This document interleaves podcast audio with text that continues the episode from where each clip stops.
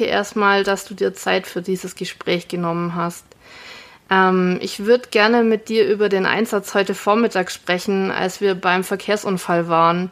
Wie ist der Einsatz denn aus deiner Perspektive gelaufen? Wie hast du dich äh, dabei gefühlt? Ja, war okay. Hm. Ich würde das gerne ein bisschen genauer debriefen. Denkst du, dass der Einsatz leitliniengerecht abgearbeitet wurde? Ach, Gabi, ja, wie immer halt, ne? Also lief deiner Meinung nach alles perfekt? Ja, perfekt vielleicht nicht. Das ist ja ein großes Wort, wäre es schon perfekt, aber passt schon so, wie es ist. Mm, so einfach ist es meiner Meinung nach nicht. Du bist jetzt am Ende des zweiten Ausbildungsjahres.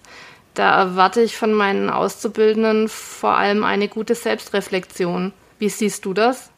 Ja, wenn du meinst, sehe ich das schon auch so. Ich habe jetzt aber auch Feierabend und bin verabredet. Ich äh, muss mal los. Wir sprechen einfach morgen nochmal. Tschö. Notfalleinsatz. Retten. Ja, so kann es laufen, sollte es aber nicht. Oder Gabi, was sagst du dazu? Wow, sage ich dazu. Und ich fand's super, mal die Rolle des trotzigen Auszubildenden zu spielen, der ich ja natürlich nie war.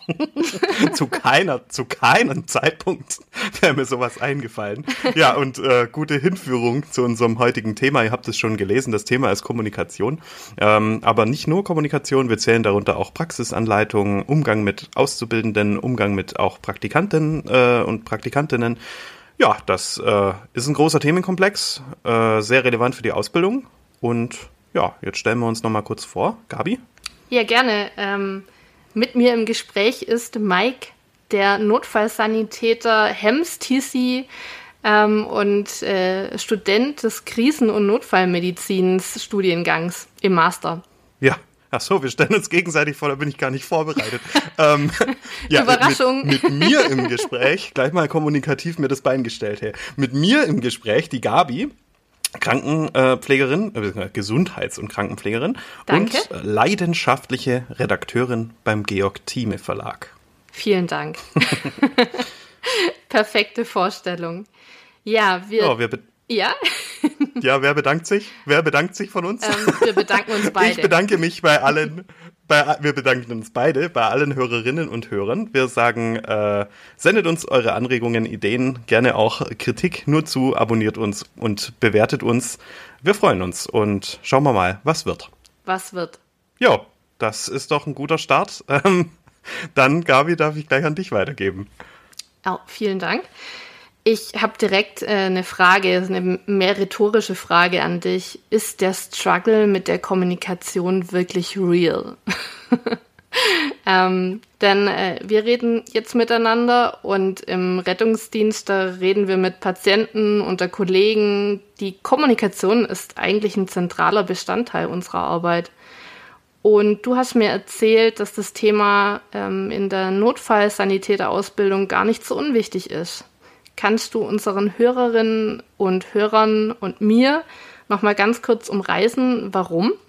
Ja, natürlich. Also im Berufsbild einer Notfallsanitäterin oder eines Notfallsanitäters und natürlich aber auch zum Beispiel einer Notarztin oder Notarztes, Rettungssanitäterin, Rettungssanitäters ist Kommunikation natürlich täglich Brot. Also wir kommunizieren, wie du schon gesagt hast, untereinander mit Patientinnen, mit Patienten, äh, mit anderen Einsatzkräften, Polizei, Feuerwehr. Wir äh, kommunizieren mit den Kliniken, mit den Ärzten, mit den Pflegekräften. Ähm, also wir, wir kommunizieren eigentlich den ganzen Tag. Mhm. Aber auch in die Richtung der Prüfung ist Kommunikation extrem wichtig. Ähm, denn seit der Novellierung des Berufsbilds, also seitdem wir den Notfallsanitäter in, in, diesem, in dieser Form kennen, nach dem Notfallsanitätergesetz, mhm. ähm, spielt Kommunikation im Unterricht eine große Rolle. Also wir haben recht viel Kommunikationsunterricht und ähm, wir werden auch geprüft im Thema Kommunikation. Zum Beispiel ist es äh, ein Part der mündlichen Prüfung. Okay. Das finde ich total wichtig zu wissen, wenn wir jetzt so in die Folge einsteigen. Denn beim Thema Kommunikation geht mein erster Gedanke immer sofort an das Kommunikationsquadrat nach Friedemann Schulz von Thun. Mhm. Das musste ich oft runterbeten in meinem bisherigen Leben. Okay, dann wollen wir doch einfach mal direkt starten. Ähm, das Kommunikationsmodell oder Kommunikationsquadrat, das besteht aus dem Sender und dem Empfängerohr. Also quasi, ja, es gibt jemanden, der die Nachricht äh, losschickt und jemand, der die Nachricht empfängt. Und dazwischen steht eigentlich wie gesagt, die Botschaft oder Nachricht und die kann auf verschiedenen ja, Ebenen, sage ich mal, losgeschickt werden und auch empfangen werden. Also sie kann auch auf mehreren Ebenen losgeschickt werden und hinter diesen Ebenen, da stecken einmal die Sachebene, die Selbstoffenbarung und der Appell und die Beziehungsebene. Und um das jetzt irgendwie auch praxisnah vermitteln zu können, habe ich ein Beispiel mitgebracht. Mhm. Mike, stell dir mal vor, wir sind im Einsatz gemeinsam und du sagst. Das Pulsoxy piepst. Wenn wir jetzt äh, mal überlegen, ich wäre ganz, ganz frisch im Rettungsdienst, ähm, höre ich möglicherweise Folgendes. Die Batterie ist leer. Mike, was wäre das? Oder das Gerät ist angeschlossen, zum Beispiel, meinst ja. du? Ja, das wäre dann mit Sicherheit die Sachebene. Genau. Oder ich höre, das ist vielleicht ein bisschen abwegiger, die Batterie muss getauscht werden. Oder das Gerät, das ist dann schon wieder näher am Einsatz, äh, das Gerät muss angeschlossen werden. Das wäre dann. Ein Appell. Korrekt. Und wenn ich jetzt schon aber etwas länger im Rettungsdienst wäre, dann würde ich hoffentlich hören, zum Beispiel, ich muss schnell nach der Sauerstoff Sauerstoffsättigung schauen. Das wäre dann? Ja, kann auch Appellebene mhm. sein. Oder ich höre, er beobachtet den kritischen Zustand des Patienten. Also du beobachtest den kritischen Zustand des Patienten. Dann wäre es von meiner Seite aus eine reine Information und dann sind wir wieder auf der Sachebene. Mhm.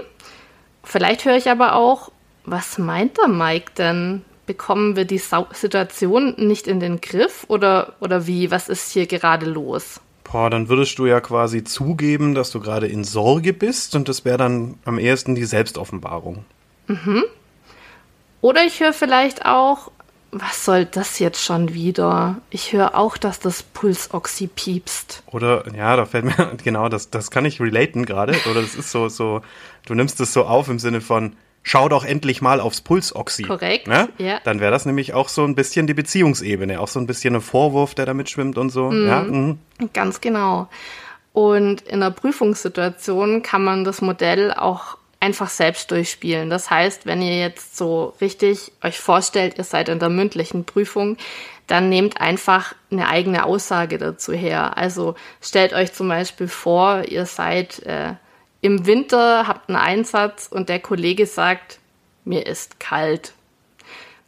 Kann man auf verschiedenen äh, Ebenen hören, kann man auf verschiedenen Ebenen senden. Oder ihr stellt euch vor, es ist eine Einsatzfahrt und die Kollegin sagt, da vorne kommt ein Blitzer. Kann ja, auch hoffentlich sagt sie das auch. Ja.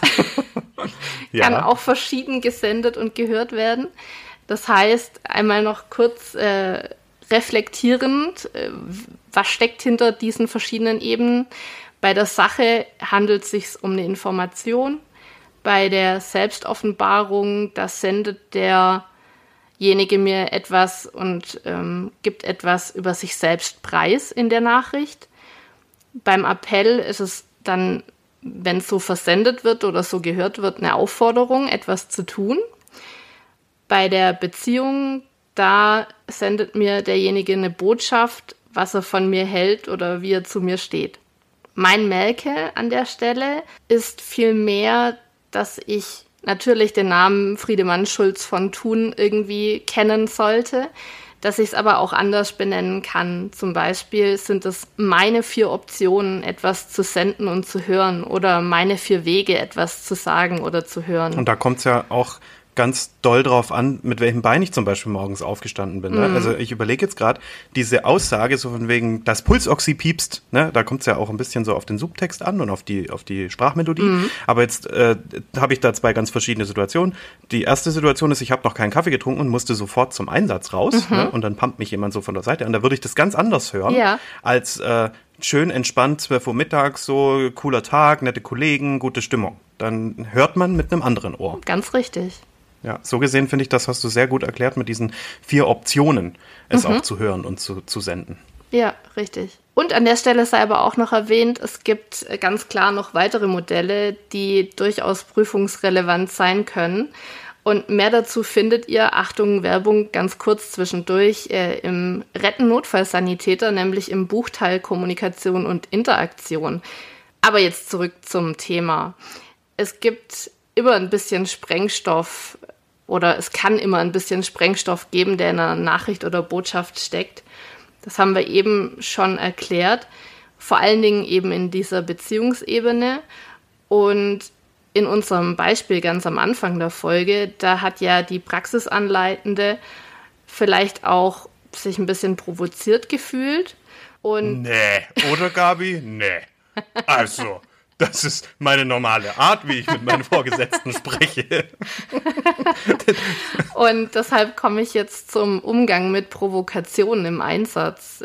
Wichtig bei Provokationen war es mir während der Arbeit auf Station und ist es mir noch heute, weil das kann auch durchaus so im Alltag vorkommen, dass der andere sich, wenn er mich provoziert, über mich stellen möchte. Also das auch meistens aus einer Situation heraus, wo der andere sich hilflos fühlt. Da versucht er sich größer zu machen, wie, wie ich es bin und sich deshalb dann damit über mich zu stellen. Also man muss verstehen, warum jemand provoziert. Und ganz wichtig, im Einsatz, da rechtfertigen wir uns nicht, schon gar nicht gegenüber Menschen, die mit dem Einsatz eigentlich nichts zu tun haben, die nicht unser Patient sind. Da kann ich ganz viele Situationen, da kann ich ganz viele Situationen gerade äh, in meinem Kopf wieder aufleben lassen. Das ist äh, so ein häufiges Problem. Nicht nur in der Großstadt, also ich bin ja Großstadtrettung gefahren, ich bin Kleinstadtrettung gefahren, ich bin Landrettung gefahren. Und ähm, solche Situationen hast du wirklich über die Bandbreite. Vielleicht in der Großstadt ein bisschen häufiger, aber haben tust du es überall. Und wenn es die Situation zulässt, bei besonders aufdringlichen Personen, dann kann man auch zum Beispiel einfach mal fragen, was meinen Sie denn? den, den Ball zurückspielen, so ein bisschen die Provokation entkräftigen. Oder wenn es ja eine besonders herausfordernde Situation ist, kann man mit der Frage begegnen, wie kann ich Ihnen helfen? Auch schön. Ja, genau. Also diese zwei Fragen finde ich bei Provokationen besonders hilfreich, denn sie lösen in der Regel diese Provokation auf. Aber ich möchte auch ein großes, äh, große Vorsicht aussprechen. Auch körperliche Angriffe können natürlich vorkommen. Und da lohnt sich ein Selbsthilfekurs für den Rettungsdienst. Ja, ich meine, es gibt Rettungsdienstbereiche, da fährt man äh, nachts mit Stichschutzweste. Ne? Also das ist schon Wow. bezeichnend. Okay. Ein ganz anderes Thema jetzt. Ich springe so ein bisschen rüber und habe jetzt eine praktische Übung für dich. Oh, okay. Ja, ich bin ganz ohr. Ich bin am Start. Übersetz mir bitte folgende Begriffe. Fraktur. Hm. Du meinst quasi, wie ich mit Patientinnen und Patienten kommunizieren würde. Äh, gut, Fraktur ist noch recht einfach. Knochenbruch, würde ich, glaube sagen. Du hast mich direkt durchschaut. Okay, wir machen weiter mit der Übung. Luxation. Äh, Auskugelung, also ich weiß nicht, dass äh, ihr Arm ist ausgekugelt statt luxiert vielleicht. Ausgerenkt vielleicht auch. Ja, ausgerenkt ist auch schön, ja. Trauma. Trauma ist die Verletzung. Insuffizienz. Ja, finde ich schon deutlich schwieriger. Du meinst so Herzinsuffizienz zum Beispiel? Zum Beispiel. Also übersetzen würde ich es jetzt, das Wort Insuffizienz würde ich mit Unzulänglichkeit, unzureichend äh, irgendwie übersetzen, aber das, das ist nicht richtig verständlich. Vielleicht, äh, vielleicht würde ich es einfach in einen Satz packen und sagen, das Herz pumpt aktuell nicht stark genug oder so. Man könnte auch sagen, äh, es handelt sich um eine Schwäche. Ah, ja, voll gut, ja, stimmt.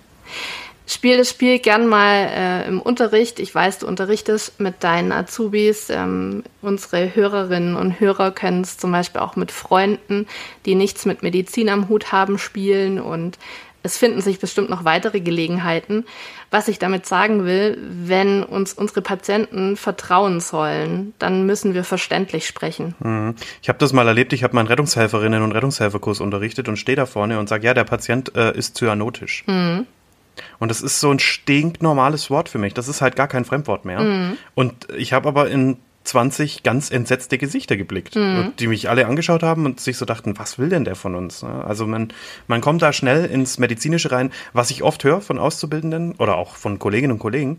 Ja, kommen Sie mit, wir nehmen Sie mit in den RTW. Mhm. Ich glaube nicht, dass es jeder Bürgerin und jedem Bürger ganz geläufig ist, was, dass unser Fahrzeug, mit dem wir kommen, RTW ist. Das ist halt mhm. Krankenwagen.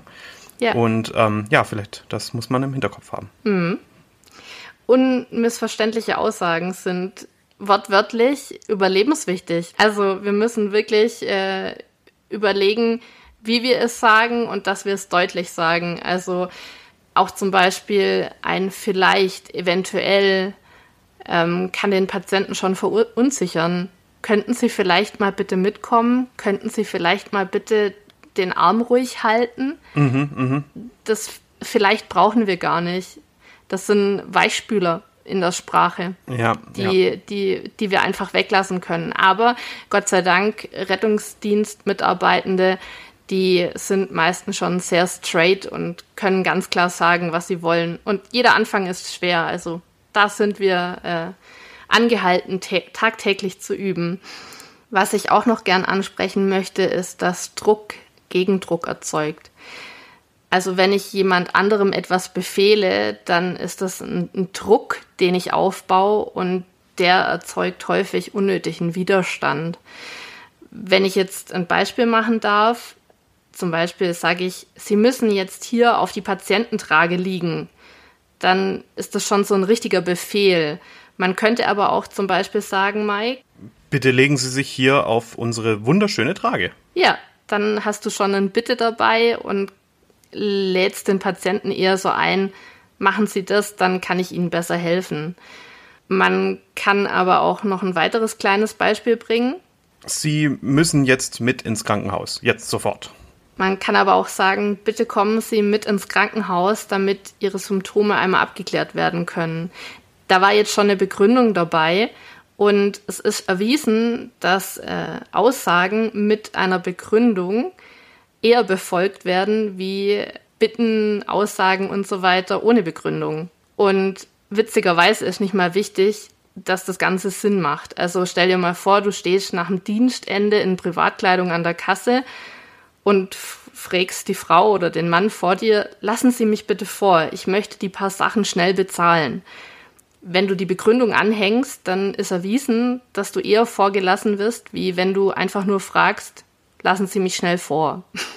Also mir macht das Thema Kommunikation unheimlich viel Spaß und ich könnte noch ewig so weitermachen mit Beispielen. Ähm, vielleicht ist mein Fazit deshalb dazu, dass wir vielleicht noch eine Folge machen müssen. Mhm.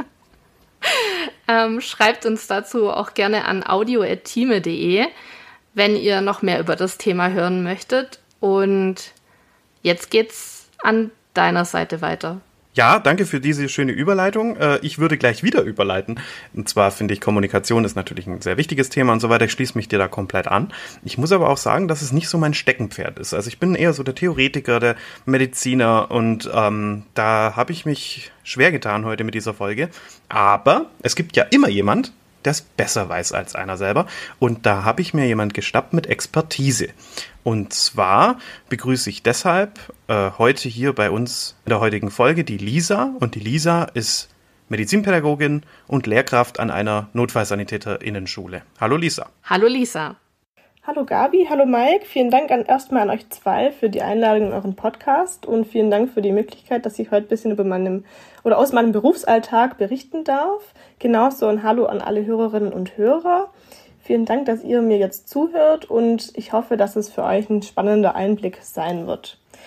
Ja, kurz zu mir. Wer bin ich? Ich bin Lisa. Ich bin Notfallsanitäterin, habe das ähm, früher gelernt oder was heißt früher? So lange ist noch gar nicht her Aber insgesamt bin ich vor jetzt über fast zehn Jahren schon zum Rettungsdienst gekommen. Ich habe damals ein freiwilliges Jahr gemacht, weil ich so wirklich nicht wusste, was ich mit mir anfangen soll, als die Schule dann um war.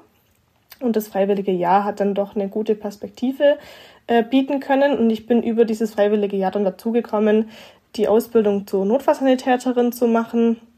Habe die ähm, abgeschlossen und habe dann mit Beginn der Ausbildung oder mit Ende der Ausbildung, Entschuldigung, schon angefangen als Honorarkraft immer wieder an der Schule, wo ich auch meine Ausbildung selber gemacht habe, ähm, zu unterrichten. Also ich habe da Praxistrainings gegeben im Rahmen von der Ausbildung für die ganzen anderen Auszubildenden. Ich habe regelmäßig auch im Betrieb bei uns für die Freiwilligen ähm, Praxistrainings gemacht, wenn die zu einer Prüfung mussten und habe dann da auch gemerkt im Rahmen von Arbeit mit anderen Auszubildenden, als ich dann fertig war, dass mir das doch relativ viel Spaß bereitet und ich relativ viel Lust drauf habe, ähm, Wissen zu vermitteln und andere beim Lernen zu begleiten.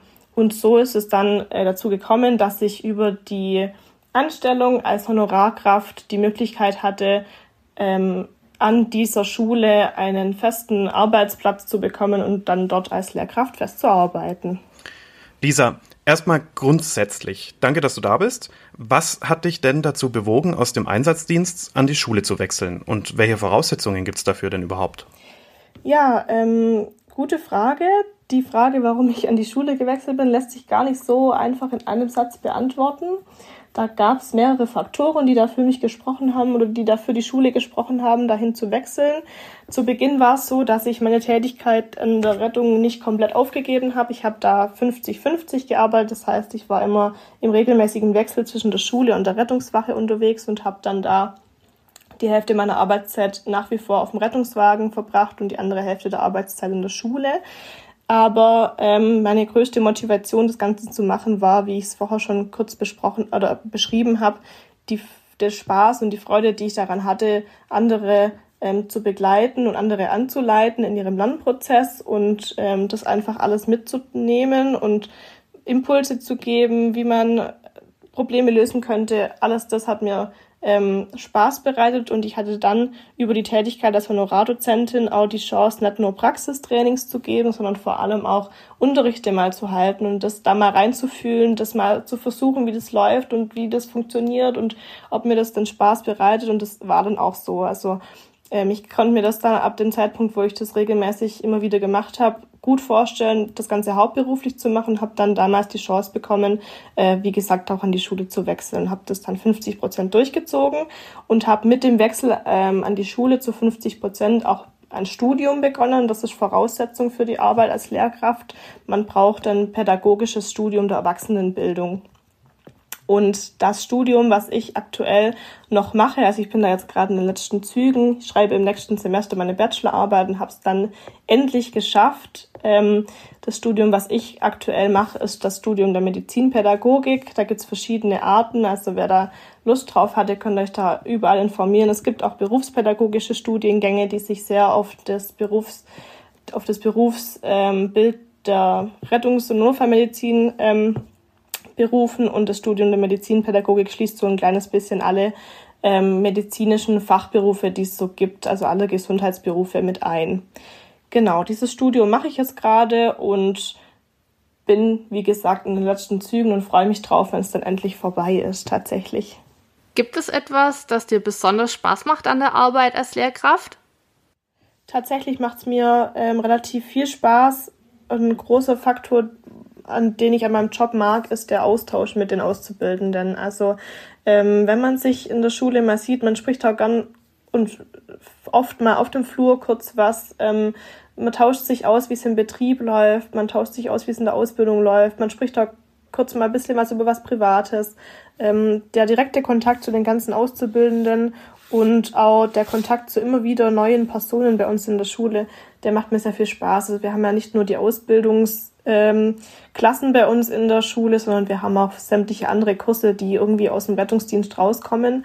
Und da ähm, habe ich einfach immer sehr viel Freude dran, mich mit den ganzen Leuten auszutauschen. Und genauso äh, macht es mir auch Spaß, ähm, mir coole Themen oder Themen, die die eben unterrichtet werden, möglichst interessant und spannend für die Auszubildenden aufzubereiten. Also ich versuche mich da immer wieder in neuen Methoden und in neuen Dingen, die ich ausprobieren möchte mit meiner Klasse und ähm, das macht mir immer sehr viel Spaß, mir darüber Gedanken zu machen, wie das dann ankommt und bisher kommt es größtenteils zum Glück immer gut an, was ich so mache. Jetzt hat mir ein Vögelchen gezwitschert, dass du unter anderem auch für die werdenden Praxisanleiter und Praxisanleiterinnen zuständig bist. Was steht für praxisanleitende Personen, also für alle, die die Fortbildung, äh, die die Weiterbildung machen, denn so bei euch auf dem Lehrplan? Ja, genau. Eins der weiteren Kursformate, welches wir bei uns in der Schule so anbieten, ist die berufspädagogische Weiterbildung oder berufspädagogische Zusatzqualifikation für Praxisanleiterinnen und Praxisanleiter. So steht es auch im Gesetz geschrieben. Und zwar findet sich das Ganze in der Ausbildungs- und Prüfungsverordnung für Notfallsanitäterinnen und Notfallsanitäter.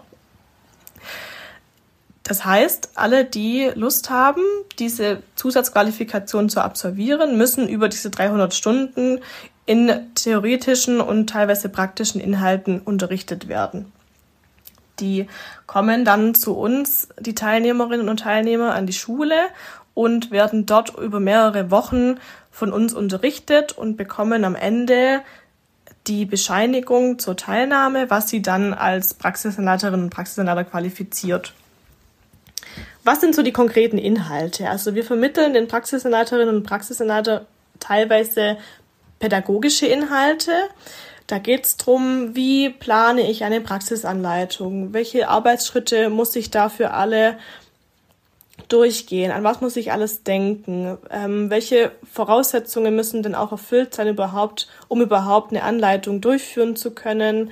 Braucht es bestimmte Materialien dafür? Welche Überlegungen? Alles, was so im Voraus abläuft. Und dann genauso, wie läuft denn eine konkrete Anleitungssituation überhaupt ab? Was ist denn eine Praxisanleitung an sich überhaupt? Und genauso geht es auch darum, wie man Schülerinnen und Schüler im alltäglichen Arbeiten auf dem Rettungswagen. Das ist ja das, was Praxisanleiterinnen und Praxisanleiter wirklich im Kern der Aufgabe jeden Tag tun. Die arbeiten mit ihren Auszubildenden auf dem RTW und sind da unterwegs und müssen auch die Schülerinnen und Schüler situativ anleiten.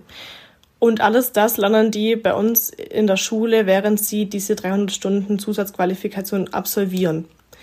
Dann hat es nicht nur pädagogische Inhalte, sondern es gibt auch viele Inhalte, die so ein kleines bisschen auf das Zwischenmenschliche abzielen. Also alles, was irgendwie mit Kommunikation zu tun hat.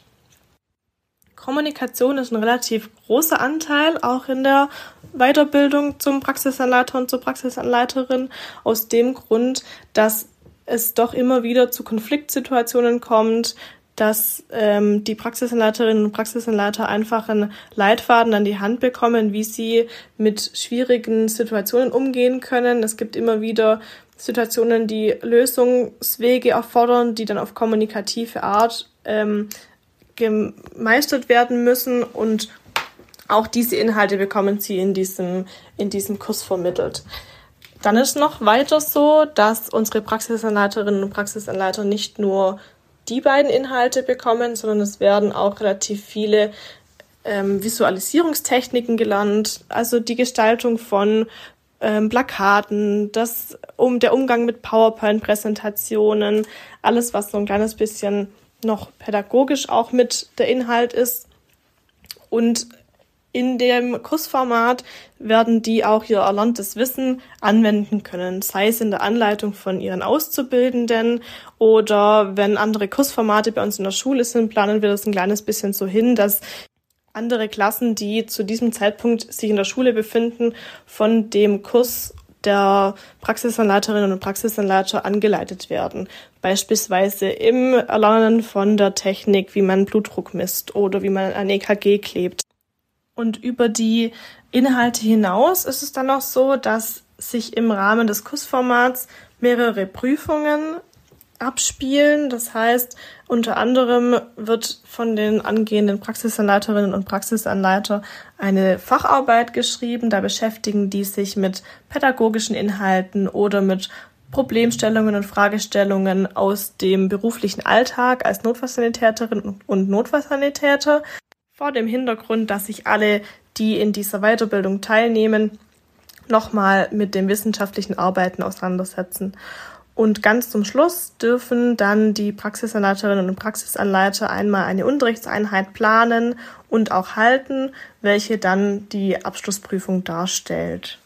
Mit dem Erhalten der Ernennungsurkunde ist es aber noch nicht ganz getan. Und zwar ähm, ist auch gesetzlich festgelegt, dass dann die Praxisanleiterinnen und Praxisanleiter zusätzlich zu diesen 300 Stunden berufspädagogischer Weiterqualifikation kontinuierlich jedes Jahr 24 Stunden Fortbildung nachweisen müssen, welche berufspädagogische Inhalte haben. Also das heißt, da reicht es dann nicht, wie die Kolleginnen und Kollegen aus dem Rettungsdienst werden das kennen, dass man die 30 Fortbildungsstunden jährlich nachweisen muss.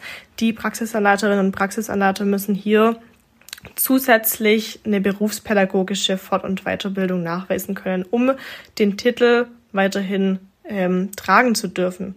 Ja, und wenn alles das geschafft ist, wenn die 300 Stunden um sind, die 24 Stunden zusätzliche Fortbildungen im Jahr jetzt mal ausgeklammert, dann geht's los in den beruflichen Alltag als Praxisanleiterin und Praxisanleiter, sei es auf dem Rettungswagen oder auch in der Leitstelle. Also nicht nur alle, die bei uns in dem Kurs teilnehmen, sind tatsächlich nachher Notfallsanitäterinnen im Einsatzdienst und wir haben auch Teilnehmerinnen und Teilnehmer, die von den Leitstellen geschickt werden. Dann wird mit Azubis fleißig gearbeitet und alles Erlernte hoffentlich bestmöglich umgesetzt. Wow, da merkt man erstmal, wie viel Arbeit und Motivation hinter dieser Zusatzqualifikation stecken muss. Hm, inwiefern arbeitest du als Lehrkraft danach mit den Praxisanleitenden denn zusammen? Ja, wenn die Weiterqualifikation erledigt ist und geschafft ist, dann geht's nicht nur dran, die Schülerinnen und Schüler jeden Tag anzuleiten und gegebenenfalls auch mal eine Fortbildung für Kolleginnen und Kollegen zu planen, sondern dann ähm, sind wir weiterhin in Kontakt mit den Praxisanleiterinnen und Praxisanleitern. Und zwar sind wir da als Schule auch tatsächlich darauf angewiesen. Wie ich vorher schon ganz zu Beginn beschrieben habe, ist man als Praxisanleiterin und Praxisanleiter sehr gern gesehener Gastdozent an der Schule. Ähm, wir haben immer wieder Praxistrainings mit den Auszubildenden. Wir machen immer wieder äh, spannende Thementage, an welchen die Praxisanleiterinnen und Praxisanleiter jedes Mal eingeladen werden und auch oft kommen dürfen, um uns zu unterstützen in den Trainings, damit dann der kurze Austausch zwischen Schule und zwischen dem Ausbildungsbetrieb gewährleistet ist weiterhin. Neben der Tätigkeit als Gastdozent sind auch die Praxisanleiterinnen und Praxisanleiter gefordert, wenn es Richtung Staatsexamen geht. Und zwar wird vor allem im praktischen Examen das Prüfungsteam immer aus einem Fachprüfer der Schule sowie einer Praxisanleiterin oder eines, einem Praxisanleiter gestellt. Also hier heißt es, dass die Praxisanleiterinnen und Praxisanleiter ihre Schülerinnen und Schüler am Ende tatsächlich selber mitprüfen dürfen und mit Einfluss darauf haben, wie das Examen von den Auszubildenden aussieht. Zu guter Letzt haben wir als Schule auch noch Kontakt zu unseren Praxisanleiterinnen und Praxisanleiter im Rahmen von Praxisbegleitungen. Das heißt, wir kommen als Lehrkräfte in die Ausbildungsbetriebe, haben dann da äh, immer einen Tag Zeit oder relativ viel Zeit einfach eingeplant, je nachdem wie viele Auszubildende wir haben, um uns dort vor Ort mit den Schülerinnen und Schülern und den Praxisanleiterinnen und Praxisanleiter kurz zu schließen. Wir machen dann da die Praxisbegleitung, wir führen einzelne Gespräche mit allen Anwesenden und den Schülern einzeln wir schauen uns an, wie läuft's im, im, im Betrieb, wie läuft's auch in der Klinik, wo gibt's Stellschrauben, an denen wir irgendwie arbeiten können und versuchen so auf kurzem Wege die Ausbildung möglichst reibungslos zu gestalten, dass am Ende einem guten Staatsexamen für alle Auszubildenden nichts mehr im Wege steht. Das heißt also, der Aufgabenbereich als Praxisanleiterin und Praxisanleiter erstreckt sich am Ende nicht nur auf die Ausbildung an den Rettungswachen, sondern auch auf die Schnittstelle zwischen Schule und Ausbildungsbetrieb. Ja, das klingt ja nach einem wahren Hand-in-Hand-Spiel. Vor allem die Tätigkeit als Lehrer oder Lehrerin an eurer Schule stelle ich mir sehr spannend vor. Was mich noch interessieren würde, was macht für dich denn guten Unterricht tatsächlich aus? Was äh, gibt es da Punkte, an denen man das festmachen kann? Ja, was ist guter Unterricht für mich? Für mich ist ein guter Unterricht der, wenn am Ende des Tages oder am Ende der Unterrichtseinheit die Auszubildenden einen Benefit draus tragen. Das heißt, egal welches Thema es betrifft, es bringt die immer ein kleines Stückchen weiter in ihrer Ausbildung, es wirft die niemals zurück und es ist immer was, das die Auszubildenden in der Hand haben, um danach handlungsfähig zu sein. Am Ende bilden wir ja Auszubildende aus, damit die eine Handlungskompetenz entwickeln. Und diese Handlungskompetenz, die erreichen wir, indem wir den Schülerinnen und Schülern guten Unterricht bieten, der an bestimmten Merkmalen gemessen werden kann und am Ende des Tages ein Benefit für alle Auszubildenden bietet. Jetzt ist die Frage, woran kann man jetzt guten Unterricht messen? Wenn hier jetzt Pädagogen zuhören, dann kennen die den Namen Hilbert Meyer mit Sicherheit. Der Herr Meyer ist äh, ein Professor für Pädagogik und hat viele Jahre an Universitäten unterrichtet und hat da angehende Lehrkräfte zu gutem Unterricht geleitet. Er hat zehn sogenannte Merkmale guten Unterrichts definiert, in welchen viele Anteile, an die ich versuche, mich jeden Tag zu halten, enthalten sind. Und ähm, unter anderem geht es darum, dass individuell zum Beispiel alle Auszubildenden gefordert werden sollen. Also man muss darauf achten, dass das Individuum in der Klassengemeinschaft und in einer Schulgruppe nicht untergeht. Genauso legt der Herr Meier fest oder hat er empfohlen, im Unterricht immer einem roten Faden folgen zu lassen. Es sollte immer so sein, dass für die Auszubildenden transparent ist, warum das eine Thema auf das andere folgt. Genauso hat der Herr Meier empfohlen, wie man mit den Auszubildenden kommunizieren soll und welche Kommunikationstechniken relevant sind, damit Unterricht gut funktioniert. Weitere Merkmale für einen guten Unterricht wären auch noch, dass Methoden vielfältig eingesetzt werden sollen, dass nicht nur immer ein Lehrervortrag stattfindet oder dass nicht immer äh, Gruppenarbeiten geplant sind, sondern dass die Methoden sich gut und passend abwechseln, um auch die Aufmerksamkeit von Schülerinnen und Schülern nicht zu verlieren. Ein weiteres Merkmal wäre noch, dass die Leistungserwartungen zu jeder Zeit transparent sein sollen. Das heißt, man sollte also den Auszubildenden immer mitteilen, was wird am Ende des Tages oder am Ende vor einer Landstandsermittlung oder vor einer Prüfung von euch erwartet. Was müsst ihr können und auf welchem Landstand sollt ihr zum jetzigen Zeitpunkt sein? Das ist unmittelbar übertragbar auf Praxisanleiterinnen und Praxisanleiter. Also wenn ich als Praxisanleiterin von meinen Auszubildenden etwas erwarte, was sie von vornherein nicht wissen, dann können sie ja diese Erwartungen niemals erfüllen. Und so gibt es insgesamt zehn Merkmale, die der Herr Meier festgelegt hat, die sich unmittelbar auch auf das Dasein als Praxisanleiterin und Praxisanleiter so übertragen lassen, die am Ende ein kleines bisschen beeinflussen können, wie gut ein Unterricht oder auch eine Anleitung in dem Fall wirklich ist. Okay, krass. Ähm, ja, Wow, vielen herzlichen Dank für deine Antworten. Mike, gerne auch du noch. ja, vielen Dank, dass du da warst. Ähm, ja, äh, hat mich auf jeden Fall gefreut, dich hier als Gast begrüßen zu dürfen. Danke. Vielen Dank für eure Einladung in den Podcast. Hat mir wirklich sehr viel Spaß gemacht, euch und den Hörerinnen und Hörern ein kleines bisschen meinen Berufsalltag und äh, die Fort- und Weiterbildung zum Praxisanleiter und zur Praxisanleiterin nahezubringen. Und eventuell hat sich ja ähm, der oder die eine oder andere gedacht, das wäre absolut was für mich und äh, kann sich vorstellen, sich als Praxisanleiterin und Praxisanleiter zu engagieren. Das würde mich natürlich sehr freuen. Genauso wie ähm, wenn sich jemand vorstellen könnte, auch als Lehrkraft mal zu unterrichten und zu arbeiten. Ja, und jetzt äh, ist die Zeit schon ganz schön fortgeschritten hier in unserer heutigen Folge. Jetzt äh, komme ich und ich habe heute eher einen kürzeren Part. Ähm, wie ihr vielleicht schon wisst, bin ich Praxisanleiter und auch, äh, ja, auch freiberuflicher Dozent an einer Rettungsdienstschule. Mhm. Ich habe aber vor meiner ähm, Lehre, vor meiner Ausbildung zum Notfallsanitäter schon mal eine Ausbildung gemacht und die auch abgeschlossen und zwar zum Bankkaufmann. Und auch da spielt Kommunikation natürlich eine erhebliche Rolle. Mhm. Also gerade im Vertrieb, da lernt man dann Vertriebstaktiken und so weiter. Also auch da ist Kommunikation unfassbar wichtig und zusammenschließend oder zusammenfassend möchte ich hier jetzt einfach noch ein letztes Mal die Wichtigkeit der Kommunikation betonen. Kommunikation finden wir überall. Gabi, ich habe mir am Anfang dieser Folge äh, überlegt, dich einfach mal anzuschweigen und zu gucken, wie du reagierst, aber das hätte uns so viel Zeit gekostet und ich äh, hätte es aber auch witzig gefunden, weil man kann ja bekanntlich nicht nicht kommunizieren und ähm, ja, Kommunikation ist für mich als äh, Praxisanleiter natürlich extrem wichtig. Zum Beispiel führe ich immer gerne, also inzwischen habe ich ja keine Azubis mehr, weil ich äh, auf, dem, auf dem Hubschrauber arbeite inzwischen. Äh, da gibt es nur Hospitanten und Hospitantinnen. Mhm. Aber ich habe zum Beispiel immer gerne so ein Willkommensgespräch mit neuen Schüler und Schülerinnen geführt, in einer entspannten Atmosphäre, wo man sich ordentlich vorstellt, wo man den Ausbildungsablauf aus dem Sichtpunkt Rettungswache ordentlich vorstellt und ähm, vor allem wo man auch seine Erwartungen äußern kann. Ich als Praxisanleiter, aber auch meine Schülerin oder mein Schüler mir oder dem Betrieb gegenüber.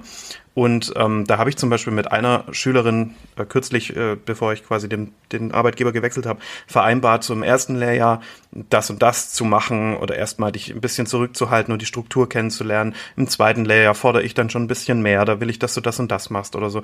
Und ähm, ja, dann ist es aber natürlich extrem wichtig, nach so einem Willkommensgespräch auch ein Zweitgespräch zu vereinbaren. Also äh, Ghosting ist so 2020 irgendwie, das macht man heutzutage ja nicht mehr. Und dementsprechend sollte man auch. ja, dementsprechend sollte man auch seine Schülerinnen und Schüler nicht ghosten und als Praxisanleiter greifbar mhm. sein. Und natürlich macht man auch nach jedem Einsatz ein kurzes Feedback. Hier die Abgrenzung zum Debriefing. Debriefing ist deutlich ausführlicher, aber nach jedem Einsatz und wenn es bloß bei der Zigarette ist, nach dem Einsatz, hat, der, hat die Schülerin oder der Schüler immer die Möglichkeit, sich kurz selbst zu reflektieren. Man kann Verständnisfragen stellen, man kann Fachfragen stellen, man kann Infos über den Tellerrand hinausgeben, wie wir es ja hier in unserem Format immer wieder machen. Und teilweise ergeben sich daraus auch gemeinsame Arbeitsaufträge und Ziele. Zum Beispiel, hey, versuch doch mal ein 10 for 10, also so verschiedene Dinge mit einzubauen in den kommenden Einsätzen heute oder die nächsten Tage. Und wie gesagt, hier muss man aber ganz klar abgrenzen zum Debriefing, das deutlich ausführlicher ist und das in einem geschützten Rahmen stattfinden muss. Und da, da darf auch nicht der Melder zwischendurch klingeln, da dürfen keine Leute in den Raum reinkommen. Da müssen alle Beteiligten am Einsatz äh, dabei sein. Das ist Debriefing schon nochmal wichtiger und mehr, so wie in etwa, so wie in unserem Eingangsfallbeispiel heute. Das ist ja ein bisschen aus dem Ruder gelaufen, dank mir. Aber ähm, ja, genau, auch hier ist Kommunikation natürlich extrem wichtig, damit sich die Schülerin oder der Schüler überhaupt verbessern kann. Und ja, in und nach jeder Prüfung, jede Schülerin und jeder Schüler, der uns gerade hört, wird mit den Augen rollen, der Prüfling oder die Prüfling, was ist denn die weibliche Form vom Prüfling, muss alles kommunizieren, sonst ist es nicht gemacht. Ja, und dann muss ich halt sagen, Schleimhäute sind rosig, ich äh, sehe einen rosigen Hautkolorit, ich äh, spüre den Puls normofrequent und gut tastbar an der Radialis und da kriegt, da spricht mhm. man sich den Mund fusselig. Man kann es nicht anders sagen. Und nach jeder praktischen Prüfung zum Beispiel hat äh, die Schülerin oder der Schüler auch eine Nachbesprechung und hat die Möglichkeit, das eigene Handeln zu reflektieren. Und ich meine, wenn man jetzt den Karren komplett an die Wand gefahren hat, dann hilft das auch nicht mehr. Mhm. Aber natürlich kann man hier noch ganz viel glattbügeln und noch ganz viel ja, ein Stück weit auch recht, rechtfertigen ist das blöde Wort, ne? aber man kann ganz viel erklären und äh, ja, vielleicht für die Prüfer auch transparent machen. Mit Kommunikation untrennbar verwachsen ist das große Thema CRM, Crisis Resource Management oder, oder ähm, Crew Resource Management und natürlich die Human Factors. Und hier habe ich jetzt inzwischen einen tollen Einblick in die Luftfahrt in meiner Arbeit als HEMS-DC. Und in der Luftrettung ist es halt wie in der kompletten Luftfahrt. Hier ist das mhm. CRM schon deutlich länger ähm, verankert. Wir haben Pflichtfortbildungen in CRM. Ja. Es gibt bei uns das sogenannte Sterile Cockpit, also bei Start und Landung wird nichts Privates gesprochen. Da geht es ausschließlich und nur um den Start- oder Landevorgang. Hier wird teilweise auch der Funk leiser gedreht und eigentlich wird am Funk auch nicht mehr geantwortet, wenn es jetzt nicht, also außer jemand schreit in den Funk rein, irgendwie, Achtung, da ist, da ist eine, da ist eine Stromleitung oder so, dann, dann schon, aber ähm, wir machen Checklisten. Ne? Also vor jedem Start kommt die Pre-Takeoff-Checklist, nach jedem Start kommt die After-Takeoff-Checklist, dann kommt die Approach-Checklist und so weiter. Also man macht da unglaublich viel CRM und mhm. arbeitet mhm. mit, mit ganz vielen verschiedenen Möglichkeiten. Ja, aber das Thema sprengt heute eindeutig den Rahmen und außerdem gibt es natürlich auch in diesem Themenbereich ausgemachte Expertinnen und Experten. Das möchte ich mir jetzt nicht auf die Fahne schreiben. Ein kleiner Abriss noch ähm, zum Thema Fehlermanagement, das für mich da auch mit reinspielt. Ja, unbedingt. Äh, ich habe vorhin auch mal gesagt, und Lisa hat es auch erwähnt, eine entspannte Atmosphäre ist extrem wichtig.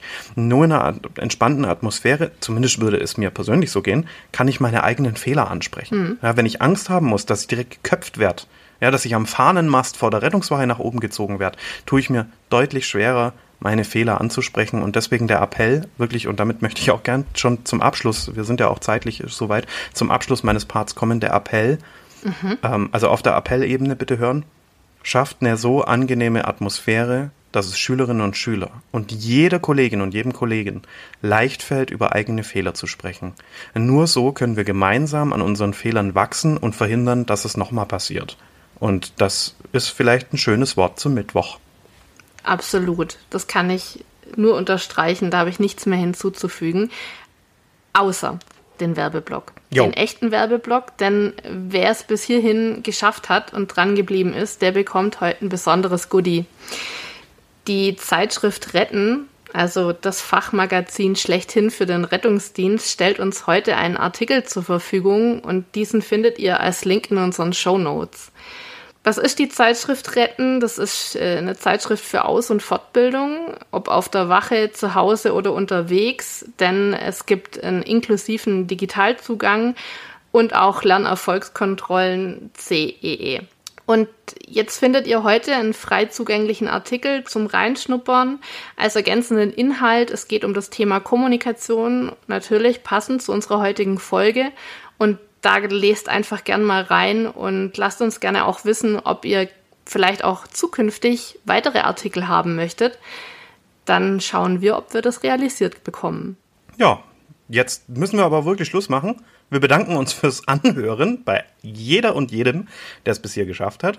Schnuppert gerne in den Artikel der Zeitschrift Retten mit rein. Ich äh, liebe diese Zeitschrift und äh, haut uns gegenüber natürlich sehr, sehr gerne euer Feedback raus und auch vor allem, und das ist mir jetzt noch ein persönliches Anliegen, ähm, eure Wünsche fürs kommende Jahr. Denn wir sind aktuell zusammen mit der Redaktion und, und allem dran, den Redaktionsplan für nächstes Jahr zu entwerfen.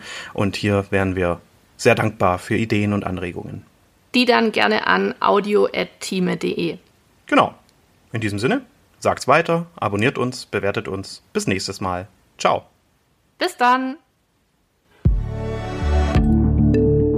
Diese Folge von Notfalleinsatz retten ist eine Produktion des Georg Thieme Verlags aus dem Jahr 2023. Das Skript entstand in Zusammenarbeit mit der Redaktion von Retten Notfallsanitäter. Autoren und Stimmen Mike Mann und Gabi Wagner. Schnitt und Sound Daniel Dündchen. Notfalleinsatz. Retten.